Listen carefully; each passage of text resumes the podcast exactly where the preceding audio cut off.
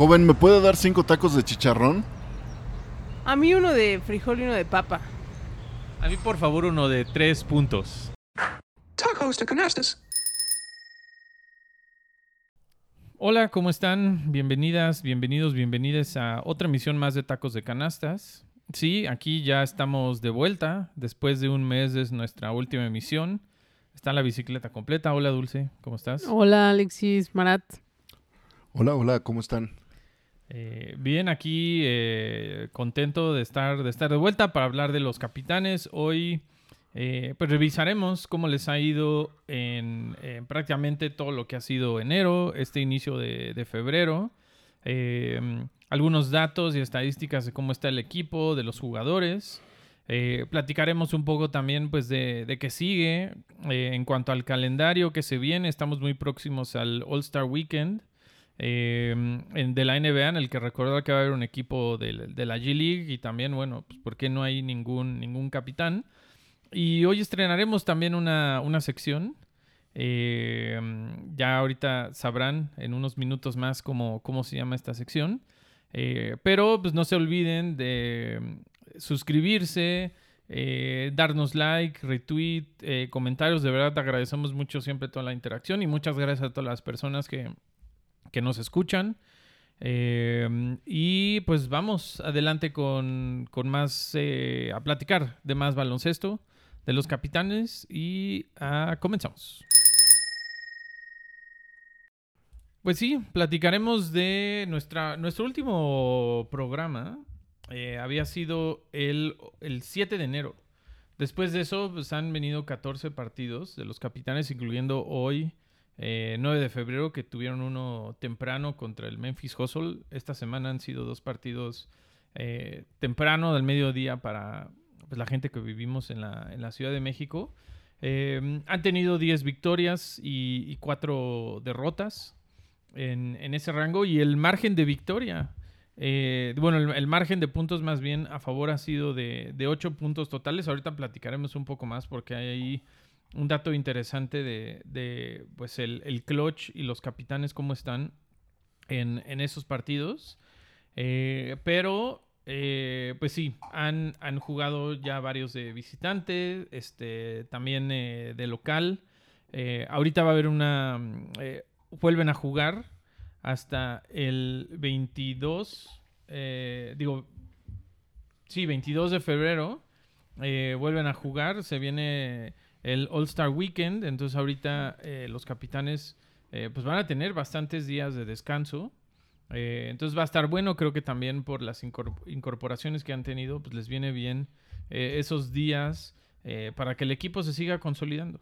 ¿no? Entonces, este, pues no sé ustedes ahí, Dulce Marat, cómo, cómo los han visto en, en estos, en estos días y bueno, el, el avance de los capitanes en, en general en esta temporada. Pues van en lugar, eh, yo calculo como quinto lugar de la de, de ambas entre ambas conferencias. De todas formas, hoy pues tuvieron una derrota que les pegó en, en las estadísticas, pero creo que a, a pesar de que pues ha habido juegos muy difíciles, eh, ha habido muchos cambios en el equipo que también son cosas que vamos a platicar. Creo que los resultados hasta ahora siguen siendo buenos. Sí es una lástima lo del All Star Weekend.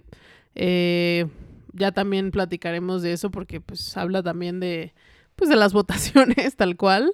Eh, no creo que hable necesariamente 100% del talento del equipo, pero creo que en general hay, hay un buen avance, ¿no? Sigue habiendo problemas, yo creo, pues de fondo que, que se van a corregir todavía en, en un buen tiempo, pero creo que en general los resultados y el espectáculo creo que ha sido, ha sido bueno.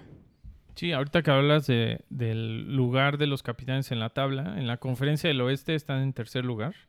eh, y a total liga, sí, están en, quinto lugar. Eh, para mí han sido días, la verdad, muy interesantes para los capitanes porque ha habido un montón de cambios en el, en el roster desde finales del año pasado hasta ahora que la verdad están modificando significativamente cómo es el equipo. ¿No? Eh, como, estaba, como estaba la temporada pasada, pues era un equipo que estaba basado en las personalidades de Mason Jones, Gary Clark, Shabazz Napier. Y eh, se esperaba también cosas de Alfonso McKinney y de Jalil Okafor. Pero ahora Okafor está lastimado, Shabazz Napier ya no está en el equipo.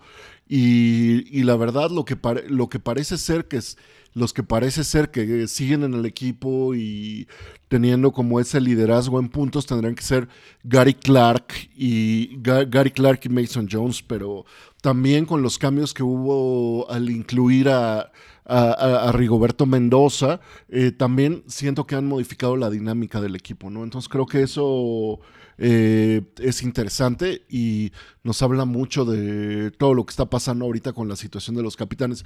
Yo la verdad creo que el desempeño que están teniendo ahorita está por encima de lo que esperaría por los cambios que, que resultaron de todo eso, ¿no?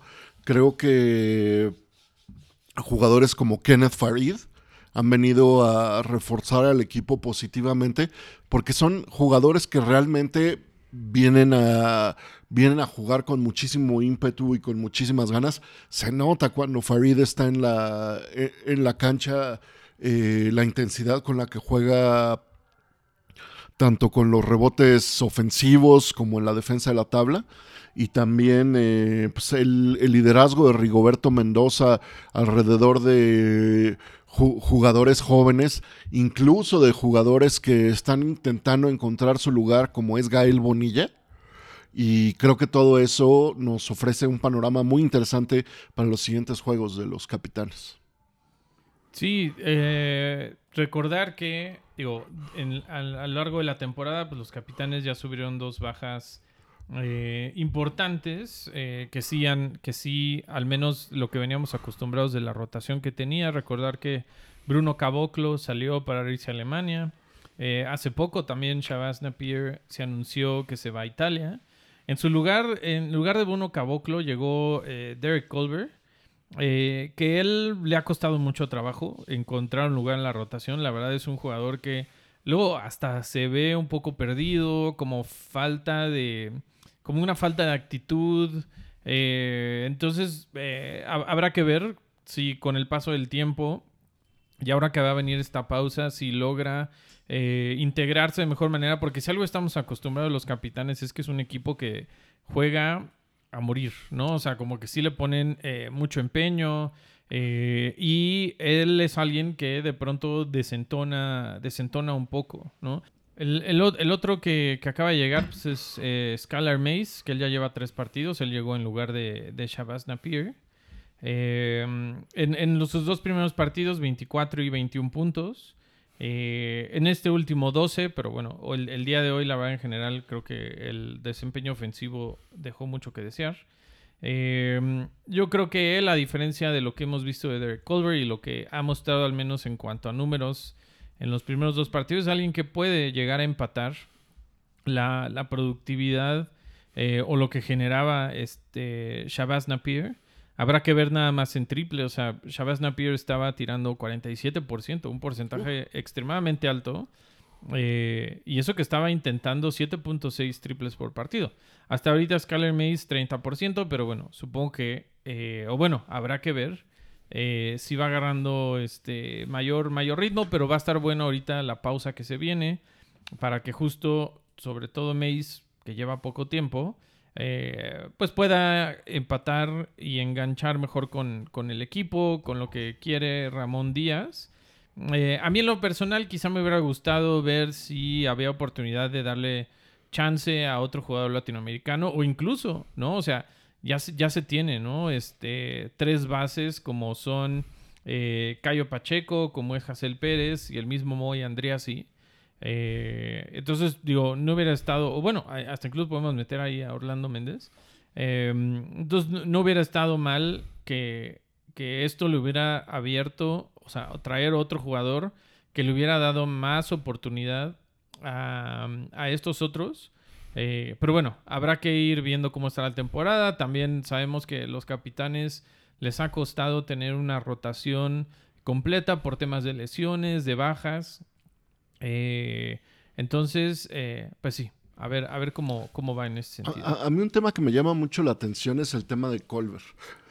Porque Colbert, Colbert es un centro joven, ¿no? Entonces, yo creo que lo trajeron como para ver qué posibilidades tenía de acoplarse al equipo, pero como dice Alexis, ¿no? Le ha costado trabajo. Eh, yo no lo veo mal en los minutos cuando intenta trabajar a la ofensiva, pero a la defensiva, la verdad, eh, se tarda muchísimo en regresar al poste. Le cuesta muchísimo tomar decisiones sobre seguir jugadores que están en el, en el perímetro intentando tirar de tres puntos y cuando regresar por si hay algún, algún pase en, el, en la tabla. Y creo que es- esa capacidad de decisión es algo que le falta muchísimo y le falta poder jugar al ritmo, a la velocidad de, de la G-League, que es menor que la NBA, eh, pero yo creo que si él quisiera eh, poner, ponerse en esto, tiene que trabajar muchísimo en su capacidad de toma de decisiones y en este otro tema de que pues, la principal tarea que tiene que tener como un centro de, relevo, porque hoy en día el que tiene ya la posición, eh, eh, la, la posición de liderazgo es, es eh, Kenneth Farid.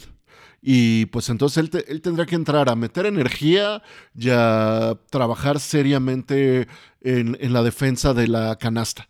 Pero pues creo que es un reto que todavía tiene. Sí, y, creo que justo eso que dices, eh, es, es la clave, porque estábamos acostumbrados a que Caboclo, que también a veces podría parecer un jugador un poco displicente, eh, pero al menos había momentos y había jugadas eh, que, le, que sobresalían, ¿no? Los, los bloqueos, los rebotes ofensivos, eh, sobre todo porque pues ahora eh, también Kenneth Farid nos ha acostumbrado, mal acostumbrado, a este jugador que parece que todo el tiempo está muy revolucionado para bien, ¿no? Con mucha energía, que siempre está como muy dispuesto a, mm, a- la defensiva, a los rebotes ofensivos, eh, y sí se nota un cambio eh, muy, muy fuerte en, en esa, en esa energía.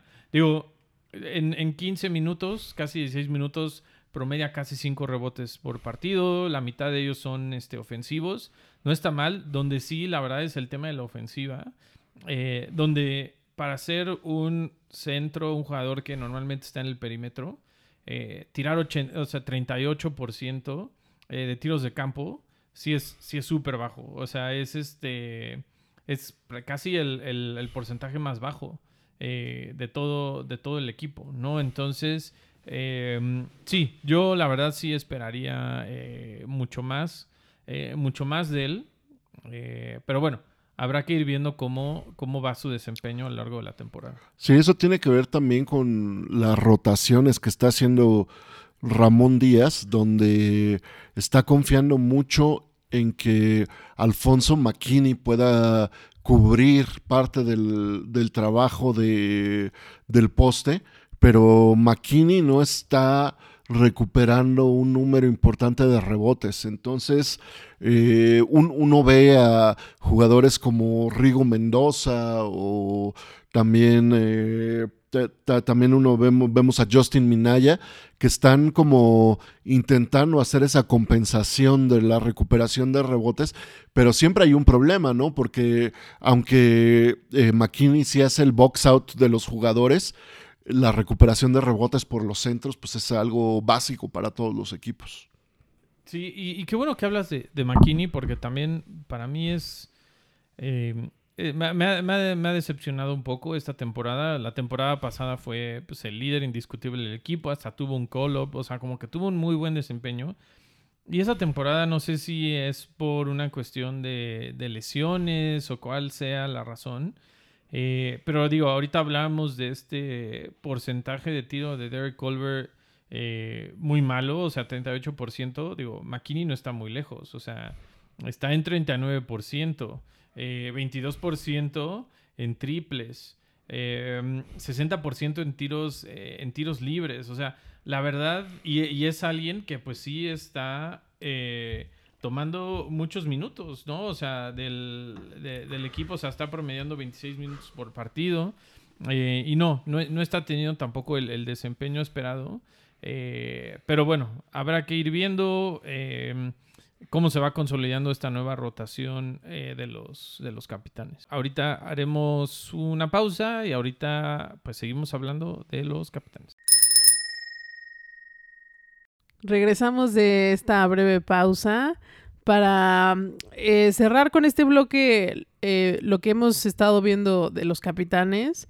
Queremos platicar un poco sobre algunas estadísticas importantes del equipo, eh, sobre todo, por ejemplo, cómo es que han llegado en el clutch a ciertos partidos.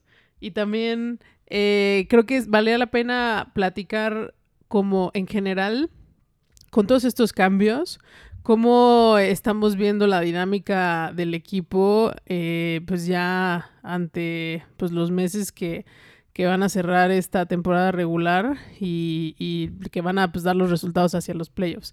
No sé, ahí este, eh, si quieren empezamos con las estadísticas. Alexis, eh, ¿qué nos querías contar? Sí, justo, bueno, nada más recordar eh, o comentarle a la gente que no sabe el, clutch, al menos en, la NBA y obviamente también en la G League, eh, se define como eh, es en los últimos cinco minutos del, partido o, a veces incluso los últimos dos minutos del partido, cuando la diferencia del marcador es de máximo cinco puntos, ¿no? Entonces, los capitanes es el equipo que más partidos ha jugado en clutch. Es también por esta razón el que más partidos ha ganado. 16 eh, de los 19 partidos de los capitanes han terminado en clutch. Con, tienen 12 victorias eh, y 4 derrotas. Em, entonces, pues también nos habla de, un, de un equipo. Y esto ha sido tanto los capitanes teniendo ventajas importantes como remontando también desventajas. Entonces, habla dos cosas, ¿no? De un equipo de cuando está en la desventaja que al final, pues bueno, eso, no, no este, no, no se, no bajan los brazos y lo van a luchar siempre, pero también habla del, del manejo eh, del, del, partido, ¿no? Entonces, este, e, eso habrá que también eh, darle seguimiento, habrá que ver, porque pues en general, si nosotros vemos las estadísticas de los capitanes, en cuanto a puntos anotados, en cuanto a porcentajes de tiro de campo, rebotes, etcétera, están en los promedios de la liga. En algunos casos están un poquito arriba, en algunos casos están un poquito abajo. Eh, algo que, por ejemplo, la Showcase Cup, eh, incluso en ratings defensivos, estaba dentro de los primeros lugares. Eh, entonces, bueno, habrá que ver ahorita. Por ejemplo, los capitanes son, hablando de rating ofensivo, son el equipo 14 de la liga. Eh, hablando en, defensiva, son el 13 en, net rating. Eh, son el 13 con apenas 1.5. O sea, eh, este margen también de victorias que ha tenido, o sea, tuvieron uno, de los primeros, bueno, su segundo partido de la temporada que le ganaron a los Salt Lake City Stars por una diferencia de 27 puntos. Pero después de eso, la diferencia mayor que han tenido ha sido de 11 puntos. Eh, tienen un acumulado en lo que va del año eh, de menos dos puntos en cuanto a diferencia de victorias. En, los últimos 14 partidos, únicamente 8 puntos totales de, diferencia. Entonces, eh, son partidos cerrados. También es de los equipos, digo, han sido tres juegos. pero solo hay dos equipos que han jugado tiempo, tiempo fuera, digo tiempo extra. tienen racha de 2 y 1, ¿no? En el famoso target score. Em, entonces, bueno, habrá que ver ahí este, los capitanes cómo, cómo, logran, cómo logran ajustar em, y, y, empezar a inclinar un poquito más la, la balanza y aprovechar la, la localía. Eh, también creo que eso es algo, algo muy, muy importante. Sí, no, para mí, para mí lo que dices, eh, el tema que, que, que yo no acabo de entender es la inconsistencia en el tercer cuarto porque a veces uno, como tú dices, ¿no? Van atrás a medio tiempo y uno dice, pues yo no veo de dónde va a salir eh, eh, como la capacidad para ganar el juego. Y de repente yo me veo impresionado por eh, la cantidad de actividad a la defensa que se ve. robos de balón, eh, de, de sacarle el balón, deflections, del, sacar el balón de la, de, la cancha, eh, el trabajo en los rebotes, tanto defensivos como ofensivos, que yo digo, órale, y de repente uno voltea a ver el marcador y ya están eh, a la par o ganando por algunos puntos. Pero otros juegos donde uno ve que van como paseando en la primera mitad, eh, de repente uno, uno voltea a ver el marcador a, a la mitad del tercer cuarto y ya está empatado, ¿no? Entonces, eh, no sé cómo están preparando eso y creo que es un tema clave a preguntarle a, a Ramón Díaz en nuestra nueva sección, lo que Ramón Díaz no nos preguntó. Sí. O sea, por ejemplo, ahorita que decías eso, o sea, los capitanes es el mejor equipo y por mucho.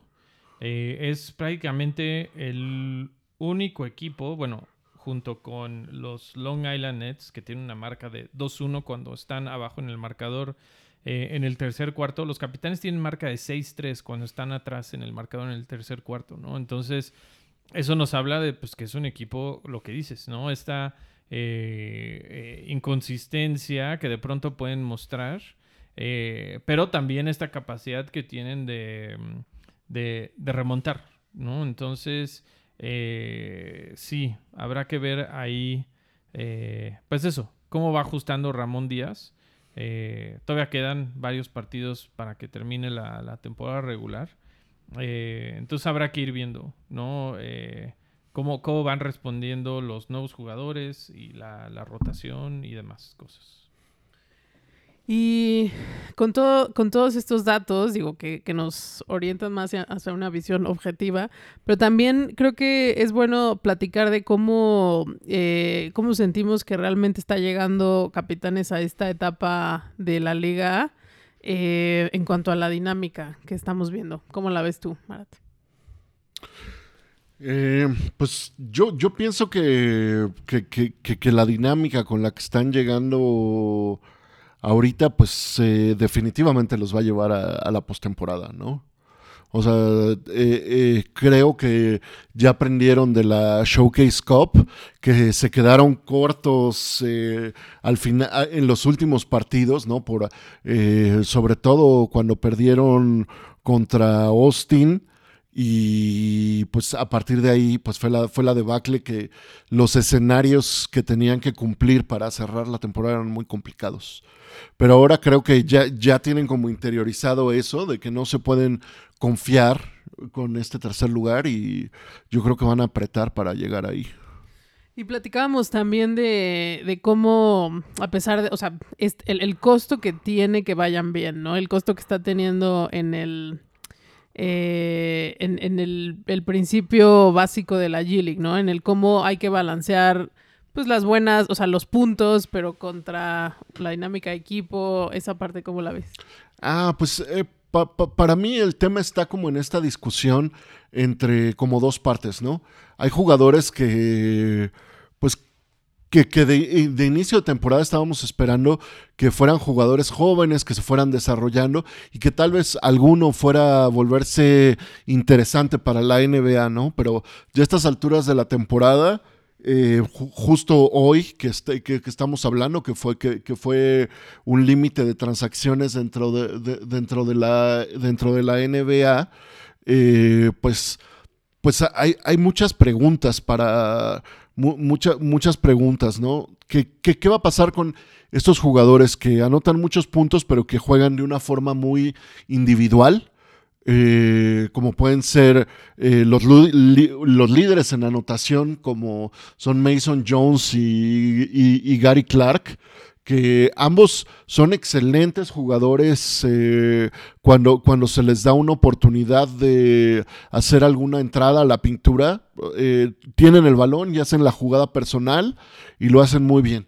Pero además de ese- esa dinámica dentro del equipo, yo siento que Ramón Díaz, donde tiene como sus principales escuchas, es en los jugadores latinoamericanos que yo los veo cada, cada vez más consolidados como un equipo. Y el equipo, obviamente el liderazgo ha sido eh, el liderazgo de Rigo Mendoza, que desde que regresó, eh, yo no dudo que también haya sido algo que haya influido la salida de Shabazz Napier, pero eh, el impacto que tiene su liderazgo en la posición de movedor de pelota es, es básica. Hoy ya es el tercer miembro del equipo en, eh, en, en win shares, en, compartir triunfos del, equipo. Y pues todo eso pienso que lo único que demuestra es como cuando está él en la cancha, la dinámica del equipo empieza a tener movimiento de balón, empieza a haber pases. Y por el otro lado, cuando, cuando, él no está, la dependencia es completa en las, en las jugadas individuales. Sí, y, hablando de Rigo, o sea, también nos, eh, parte del liderazgo y lo que hablas, eh, luego se dice que la mejor habilidad es la disponibilidad. Este, pero pues justo Rigo es el único eh, de los capitanes que ha jugado todos los partidos, ¿no? De temporada regular. promedia este, casi 34 minutos por juego. y sí, o sea, cuando él está en la cancha, eh, sí, sí pesa, o sea, sí se nota su, liderazgo. Eh, cuando tiene que tomar la, batuta y, por ejemplo, como en partidos como en el que no estuvo Mason Jones, eh, que se notó un gran hueco ofensivo en los capitanes, pues sí, de pronto él es el jugador que trata de tomar las cosas más con calma. Es un, es un jugador veterano, conoce bien cómo es el baloncesto internacional. Eh, quizá, bueno, desde que estuvo la temporada anterior con los capitanes y ahora es que se está enfrentando a esta nueva eh, o esta infraestructura de la NBA, pero es alguien que pues ya ha jugado desde hace mucho tiempo torneos internacionales con República Dominicana, ha jugado también en varios países, aquí en México lo conocemos muy bien y sabemos también de la capacidad que tiene y poco a poco se ha ido soltando. Eh, en los últimos partidos ya se notan como más clavados. O sea, ya se va notando él mucho más suelto. Eh, y sí, definitivamente eh, Ramón Díaz confía mucho en él. y ojalá que eso vaya permeando también en, los demás jugadores. porque, pues sí, yo creo que hay muchas cosas que empiezan y terminan con él. No que necesariamente se, ve, se tenga que ver en los números. Eh, pero sí en el, en el accionar del equipo y a mí me, me, interesa mucho, ¿no? Conocer justo cómo es ese círculo interno de liderazgo, hablando de los jugadores, ¿no? Ya dentro de la cancha, cuando ellos eh, conversan diferentes cosas en el vestidor, eh, a ver si algún día tenemos la oportunidad de, conocer un poco más a detalle este tipo de cosas. Y sí, lo que dices es también entender, por ejemplo, lo, que ahorita decía, ¿no? En el partido de, hoy no estuvo Mason Jones. Eh, es un jugador que está promediando arriba de 25 puntos por partido. Eh, eso él es el, tercer eh, mejor anotador por partido en, la liga. y hoy, pues los capitanes pierden por 12 puntos. que pues son 12 puntos que bien pudieron salir de, de, Mason Jones y entonces no está. Eh, ¿Y qué le pasa a la ofensiva? Se pierde un poco, ¿no? Se pierde esa sorpresa o esa capacidad o esa valentía que tiene Mason Jones de la individualidad, de buscar la, penetración y que eso al final ayuda a los demás jugadores en, el perímetro. Eh, hoy Gary Clark eh, tuvo un buen juego, Rigo también. Entonces, bueno, habrá, habrá que ver ahí este, cómo, cómo se va encontrando ese balance. Eh, porque sí, siento que como, como dices, eh, los jugadores latinoamericanos quizá también eh, tienen otro tipo de experiencia, juegan otro tipo de ritmo. entonces, yo creo que eso es lo interesante también de, de la G-League y de un equipo como Capitanes, de cómo va balanceando esas cosas. Y pues sí, a mí habrá, sí, habrá que ver cómo, cómo siguen los siguientes juegos. Y yo creo que también la presencia de alguien como Rigo, eh, sobre todo cuando hablamos de partidos que son en la Arena Ciudad de México, pues cambia mucho la dinámica, ¿no? Creo que esa conexión que llega a tener la familia Capitán no es para nada la misma con este Mason Jones, ¿no? O sea, que, con un Rigo que como que se siente la, misma familia de siempre, creo que es ese un, un pequeño bastión que, todavía continúa en los capitanes y creo que eso ya ahora que vuelvan a, a la arena el 26 de febrero, pues tal vez sea lo que siga pesando y que haga que el equipo pues tenga ese balance, ¿no? Ese balance realmente local contra lo que puede aportar eh, pues todo el talento que lleva ya este, estos, estos meses con los capitanes. Sí, esto que dices, eh, yo lo veía mucho en el juego contra el Lakeland Magic, donde, donde los capitanes, eh, había mucha gente en el estadio, el estadio estaba lleno ese día y empezaron a hacer gritos como de MVP, pero eran gritos que no tenían como un, un- un jugador específico. Pero la afición que estuvo ese día, con el que más se amarró al final, con cada vez que había tiros libres, le, gritaban MVP a Rigo Mendoza. Y yo decía, pues a Mason Jones eso no le, no le hace mucha gracia. Mason Jones definitivamente es el, es el líder en puntos, es el líder en, eh, es, es el líder en, en- muchas, eh, eh, en, muchas estadísticas. Y, la verdad es el que empuja al final los marcadores, ¿no? En cierto momento del cuarto cuarto, yo, yo veo como que la estrategia que tiene Ramón Díaz es, eh, pues vamos a ver qué hace Mason Jones. Entonces, eh, creo que ese es un tema, un, un tema importante, entender cómo esa, ese balance entre la individualidad y la capacidad de Mason Jones se balancea con estos otros temas, pero yo creo que es algo muy valioso si, si se logra encontrar como ese punto de, de relación en el equipo. Incluso pasa, creo que con Cayo Pacheco, ¿no? Como que ah, tiene por ahí también ese carisma, no sé, el latinoamericano que le va muy bien. Terminan los partidos y todo el mundo se toma fotos. O sea, no sé, creo que eh, por ahí hay esa vibra de Latinoamérica que sí, sí pesa. Sí, y, y esto de que dices de Cayo Pacheco que no, o sea, y que la única otra persona en que lo vimos fue en algún momento con Caboclo, pero eh, sí, son pocos los jugadores que se acercan a la, afición o con los aficionados eh, y aficionadas al final, al final del juego. Y sí, ahí definitivamente, eh, y si ustedes van, que nos escuchan a la Arena Ciudad de México, o si algún día van a ir, por quien van a escuchar más vitoreos va a ser por Moy Andriasi, ¿no? Eh, cada que entra la gente se emociona mucho, aunque juegue Incluyendo a Alexis. o tres minutos. Pero, pero ahora es Gael Bonilla, Sí, porque Y- Moisés ha estado lesionado, ¿no? y este Rigo Mendoza es el otro, porque además eh, es un jugador que, ha- o sea, en su época con capitanes en la Liga de México, pues fue MVP, eh, era el líder indiscutible, ¿no? Entonces, y ahora, pues sí, Gael Bonilla, eh, Cayo Pacheco también creo que se ha ganado, eh, también por su estilo de juego, eh, mucho el, el corazón de la gente, además de que en momentos clave, como aquel partido en el que anotó la canasta este, del Gane, ¿no? Muy buena, Y- muy buena. Y, y como dices, Marat, creo que alguien como Mason Jones, que incluso al inicio parecía que está- tenía ahí como algún conflicto eh, eh, con, con Ramón Díaz, parece que eso eh, ya se ha entendido, eh, pero sí, o sea, creo que falta ahí que también la afición eh, o ellos puedan conectar más con, con- con la afición, hablando de Mason Jones, eh, de Gary Clark, ¿no? De alguien como Kenneth Farid, que yo creo que es alguien que también poco a poco se ha ido ganando el, el corazón y el cariño de la gente por cómo juega, ¿no? Entonces... de los comentaristas este, incluso. sí. eh, Están jugando y, y no paran de... Sí, entonces, eh, pues sí, o sea, creo que eh, como afición, o sea, creo que hay, hay una gran oportunidad para que la gente pueda terminar conectando y que eso también le ayude al equipo en cuanto a temas de energía y todo.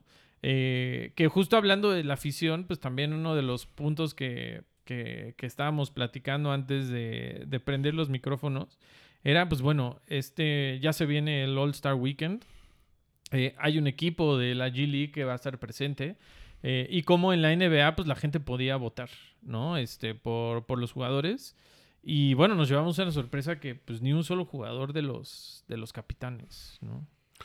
Sí, yo esperaba que teniendo una afición eh, grande que va al estadio, etcétera, etcétera. Incluso dijeron voten, voten por la NBA, po- voten en la NBA para que los, los jugadores de capitanes vayan, pusieron el código bidimensional en, el, en la pantalla y yo dije, ah, claro, va a haber muchos votos, ¿no? Yo voté varias veces y pues eh, la verdad mi sorpresa cuando no hubo ni un solo jugador de capitanes eh, fue grande, ¿no? O sea, o sea, Mason Jones por su desempeño debería de estar ahí. Al ¿no? menos. ¿no? Por lo menos. Sí. Y este, digo, sé que eh, la- las comparativas no necesariamente la mejor y la que voy a decir, pero tampoco debería estar tan lejano. Es, es, digo, al menos yo recuerdo estas épocas en las que Yao Ming era como titular indiscutible en, en los, eh, en los equipos del All Star.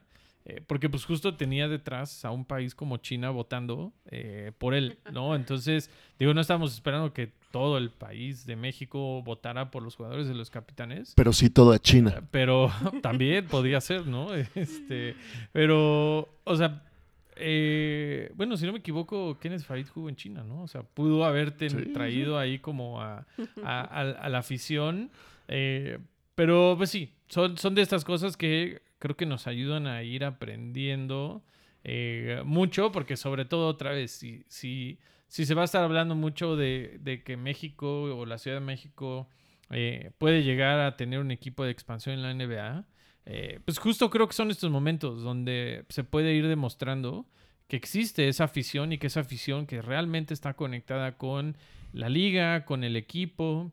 Eh, entonces, este, veamos, ¿no? Porque, a ver, afición de la NBA en México, sabemos que hay mucha, ¿no? O sea, entonces, ¿eso cómo se puede terminar de traducir eh, en, en la G League? Y bueno, también aquí recordar mucho de lo que platicaban en esta conferencia de prensa con, en Mercado Libre, este, eh, la gente de la NBA de Mercado Libre, Eduardo Nájera, que pues también eh, ellos buscaban que a través de esta alianza eh, pudiera crecer el alcance eh, de la NBA en México. Entonces, bueno, ahí vamos, ¿no?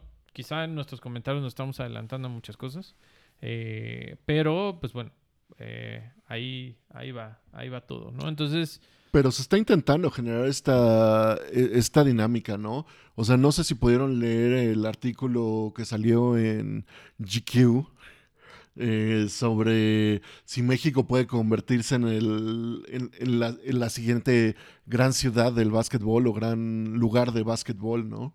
Entonces, eh, hay una serie de recursos y una perspectiva que está buscando eso, ¿no? Pero hay toda una serie de tareas que tienen que, que sumarse para, para, para, para poder conseguir esos resultados, ¿no? Sí, y, o sea, creo que eh, la infraestructura general se tiene, ha- habrá cosas específicas, eh, pero sí, digo, es la primera también eh, temporada regular. eh, la verdad también la afición en cuanto a asistencia, en momentos es cuando ha respondido, o sea, creo que en promedio irán, no sé, entre 2.000, 3.000 personas, pero sí hemos tenido este, partidos. Eh, como por ejemplo, a mí me sorprendió mucho este el, de los South Bay Lakers, que fue además, creo que fue un jueves, algo así. Este. Fue, fue- y- fue un miércoles, si no me equivoco. Y, y la, o sea, a reventar el estadio. No, no sé si era porque eran como los Lakers, ¿no? O- Yo creo que fue por eso yo vi muchas personas con playeras de los Lakers. Eh, yo llegué un poco tarde a ese partido y me tocó estacionarme súper lejos. Fue la primera vez que dije, órale, hasta acá. Como y en concierto. sí, sí, sí, sí. Eh, en realidad son esas, esas veces que te toca lejos, pero ya que te das cuenta, dices, no, es más cerca porque es- encuentras un caminito para, para llegar más rápido, pero, eh, pero el lleno que tenía ese día el estadio, yo llegué, me senté y fue el primer día que dije, en un, un partido de temporada regular entre semana eh, está, está lleno, pero, eh, pero eso sí, es todavía un público que sí tiene una afición por los Lakers. Sí, no dudo que vea algunos partidos de la NBA, pero... eh, pero que todavía hace falta esa asociación del público con, con el equipo. Y que es difícil por, la, por esta cuestión de que los jugadores están sujetos a que puedan irse a la Liga de Estados Unidos, o como ahora hemos visto, que los jugadores están yendo a, la liga, Más a las ligas Europa, europeas, sí, ¿no? Eso, eso pues, eh, era algo que no habíamos nosotros eh, contemplado, pero es algo que pues, está ahí también, ¿no? O sea, es, es un buen lugar de muestra para las ligas, para las, li- las ligas eh, más grandes del mundo y pues todas estas ligas están en juego, ¿no? Y este, y este equipo tiene muchísima más visibilidad que los equipos en China o los equipos en Australia, ¿no? Sí, se, se está hablando mucho de los capitanes, de un equipo de la G-League en Ciudad de México. Eh, y pues también, o sea, en, ambos casos de, bueno, Bruno Caboclo ya era una figura en Brasil, entonces eh, a mí Shabazz Napier como que sí me, sorprendió mucho. eh, y también, bueno, serán también cosas ahí y temas económicos eh, por los topes que puede haber en la G-League y al final, pues yo creo que las decisiones más que deportivas son económicas, eh, pero pues sí, habrá, habrá, que ver, ¿no? Ahorita, como ya hemos repetido varias veces, se viene una pausa importante para los, los capitanes. Eh, entonces, bueno, eso que ojalá ayude a, a ir conectando mucho esto. Y también, pues por eso nosotros creo que eh, también decidimos, ¿no? Tener este espacio y platicar, eh, porque pues justo nos, nos gusta, nos interesa, y cómo podemos poner nuestro granito de arena, ¿no? Para este, pues seguir potenciando, ¿no? Este, eh, a los capitanes, eh, a la afición del baloncesto en México. Entonces, pues nada, otra vez agradecerles y recordarles que se suscriban, eh, nos den like, Nos este, compartan. Nos compartan. eh, cuéntenle a cualquier persona que le guste el baloncesto y a quien no, eh, pues que está este, este podcast del que pues vamos a hablar de muchas cosas. Sí, como dices, los capitanes es un equipo por el que nosotros sentimos eh, eh, un respeto y un interés grande. Hemos ido a los juegos desde la primera temporada que empezaron a jugar en la Liga Mexicana de Básquetbol Profesional. Hemos sido abonados desde entonces al, al equipo.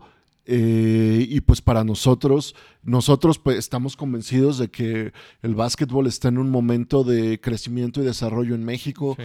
lo que está pasando con lo que está pasando con la selección eh, nacional. La verdad tenemos muchísimas expectativas de desarrollo de jugadores como Gael Bonilla, Moisés Andriasi, eh, que, que sabemos que son jugadores que, con grandes potencial. Y yo tengo que decir que también a mí que haya jugadores brasileños y, y- y la Legión Dominicana.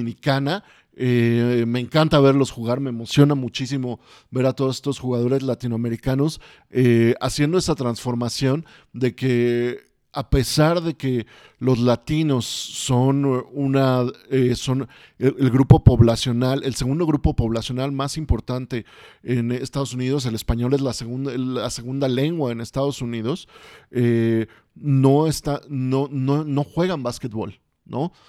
Y hay pocos jugadores latinos en la NBA. ¿no? Muy pocos. Igual Sí. pasa en la NFL, eh, pero yo creo que el esfuerzo que está haciendo la NBA como liga es súper importante, súper valiosa. Y pues, yo creo que este podcast en parte es eso, ¿no? Creemos en este desarrollo del básquetbol. Sí, concuerdo. Pues cuarenta y tantos minutos después, creo que vamos a hacer una pausa eh, y volvemos. Creo que vamos a tener un podcast un poquito largo. y falta nuestra sección, lo que Ramón Díaz no nos preguntó. Bueno, ya casi cerramos. Gracias. Bueno, ahora regresamos con nuestra sección, lo que Ramón Díaz no nos preguntó.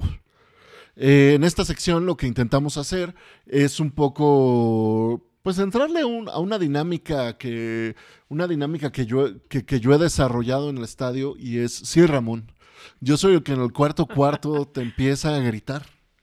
O que ya no, ya, O desde antes. eh, o desde antes, que ya, que ya mi, mi- mi asunto no es con los jugadores, con los árbitros, eh, sino con ciertas decisiones. Y el día de hoy, el tema que yo quiero abordar es el uso de las alas en la ofensiva. Yo siento que hay una tendencia de Ramón, sobre todo cuando está, eh, que, cuando está relevando a Mason Jones, de ponerlos simplemente como decoys en, en las esquinas, en los triples. Y eso vuelve, siento yo, sobre todo al final de los al final del juego predecible, ¿no? Entonces, un trabajo ofensivo sobre cómo está cómo, cómo está operando cómo está operando el equipo al final, de, al, al final del tiempo y esto es algo que impacta a muchos jugadores, ¿no? Yo siento que es algo que impacta la posibilidad de anotar eh, de jugadores como Justin Minaya, como Gael Bonilla, eh, eh, que, que, que, realmente, incluso Alfonso McKinney, que, que, tiene esta dificultad, ¿no? Y que podría haber un, un, mayor encompasamiento de los equipos. Y el otro, el otro tema que no me ha preguntado, y es el que siempre le digo a la defensiva, es por qué los centros no están regresando rápido a la canasta, Ramón. Porque no es uno, son todos. O sea, el la defensa de la canasta parece que no es una prioridad, Ramón. Bueno, ya, ya, ya, ya hablé contigo, esto está dedicado a ti. Eh, no, no, sé, Alexis Dulce, ¿qué piensan ustedes? Sí, ahí, o sea, creo que, creo que sumo al, primer punto, que sí es algo que hemos platicado mucho eh, cuando sobre todo estamos ahí en el, en el Juan de la Barrera y que hay chance de, de, ver el juego de manera diferente que cuando uno lo ve por, por televisión. Digo, Juan de la Barrera. Sí, este, eh, la pues Ciudad de México, el territorio, hashtag territorio capitán. Este, sí, o sea, porque incluso, o sea, siempre, eh, o en lo personal, es como, ah, claro, va a entrar Orlando Méndez, claro, va a entrar Moy Andriasi. Y de repente los 3, 4 minutos que llegan a jugar eh, están en las esquinas. Y esperando a que les pasen el balón cuando claramente no les van a pasar el balón, ¿no? Porque ¿quiénes son los otros jugadores que pueden estar ahí eh, absorbiendo la ofensiva? Mason Jones, eh, que sabemos que es alguien que siempre va a preferir la individualidad. Y Gary Clark, que es un jugador de pronto más completo, eh, pero que a veces de pronto pues también eh, se toma otro tipo de libertades. O el mismo, o el mismo Justin, este, Justin Minaya, ¿no? Que también eh, es, un jugador que a mí en lo personal, eh, y, y, y, otra de las preguntas es, ¿por qué si él de manera constante ha demostrado que no es un jugador ofensivo, sobre todo un jugador triplero? O sea, él está promediando prácticamente 30% este, de triples con eh, poco más de cuatro intentados por partido. Eh, porque hay algunas jugadas que terminan en él en las esquinas como eh, haciendo esos tiros, ¿no?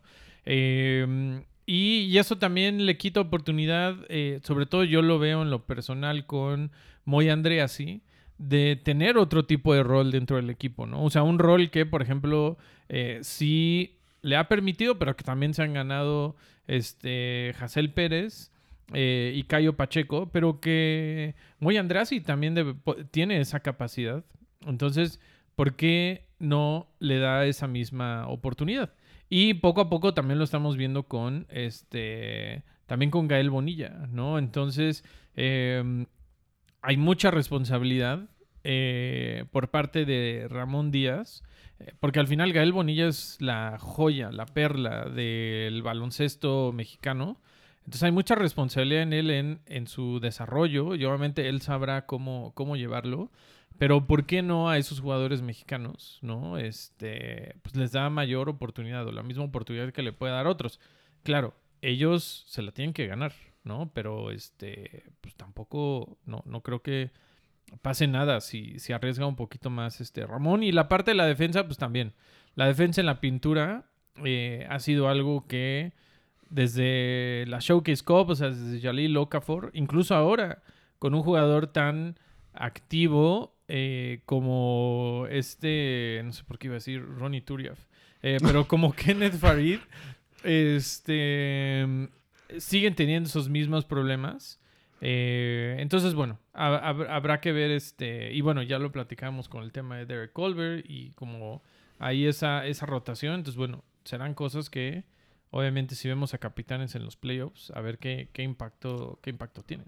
Pero, pero, me, pero me gusta lo que, lo, lo que dices, ¿no? O sea, creo que desarrollar a los jugadores en roles, no dejarlos como jugadores que pueden hacer absolutamente todo, tendría mucho sentido, ¿no? Porque al final del día, algo que está buscando siempre la NBA cuando no son estos, eh, estos grandísimos talentos, están buscando siempre jugadores de roles, ¿no? Que puedan jugar una serie de minutos con explosividad, con defensa adecuada y ya sea que tengan alguna capacidad para meter tiros de tres puntos o puedan eh, capturar lobs y clavarla o puedan hacer algunas entradas o que tengan alguna capacidad de asistencia, pero la búsqueda de jugadores de rol en la NBA es continua. Entonces ese punto, Alexis, la verdad me parece que es así como en el grano.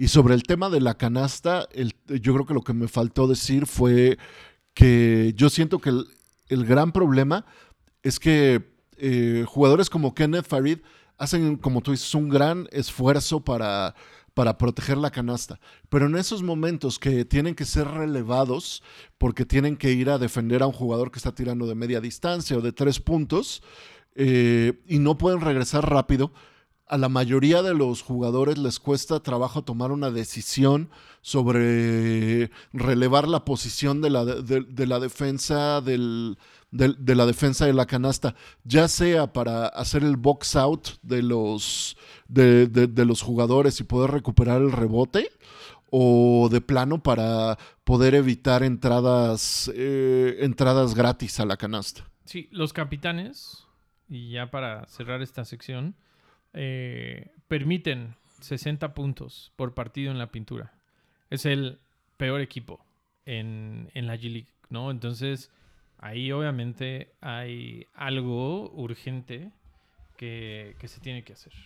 ¿no? Pero así urgente un buen rato, ¿no? Como que sí. Sí. Sí, pareciera ser algo más, este, no sé, sistémico de, de, de, del diseño de, pues, de todas las jugadas. Pero bueno, cerramos entonces esta novísima sección eh, y esperemos ver eh, cambios en breve. Sí. Ramón, te saludamos en el siguiente juego. Sí, sí, sí. Eh, y pues bueno, pues nada, muchas gracias a todas y todos por escucharnos, por aguantarnos. La verdad estamos eh, contenta y contentos de estar de vuelta. Muchas gracias, Dulce. No, gracias a, a, a, ustedes por su paciencia y por escuchar ahora este nuevo capítulo completo. Gracias, Marat. Pues muchas gracias a todos. Estamos muy contentos de, de, hacer otro, otro capítulo y pues estamos aquí eh, apoyando para que los capitanes lleguen a los playoffs y después de los playoffs pues seguirlos apoyando. Así es. Eh, y bueno, nos escuchamos para la próxima. Cuídense mucho. Y no se olviden de tuitear hashtag tacos de canastas. Y, ¡Tacos de canastas! y pues ahí sí, lo mismo, compartir. Y pues nada, nos vemos en el siguiente episodio. Gracias. Adiós. Bye.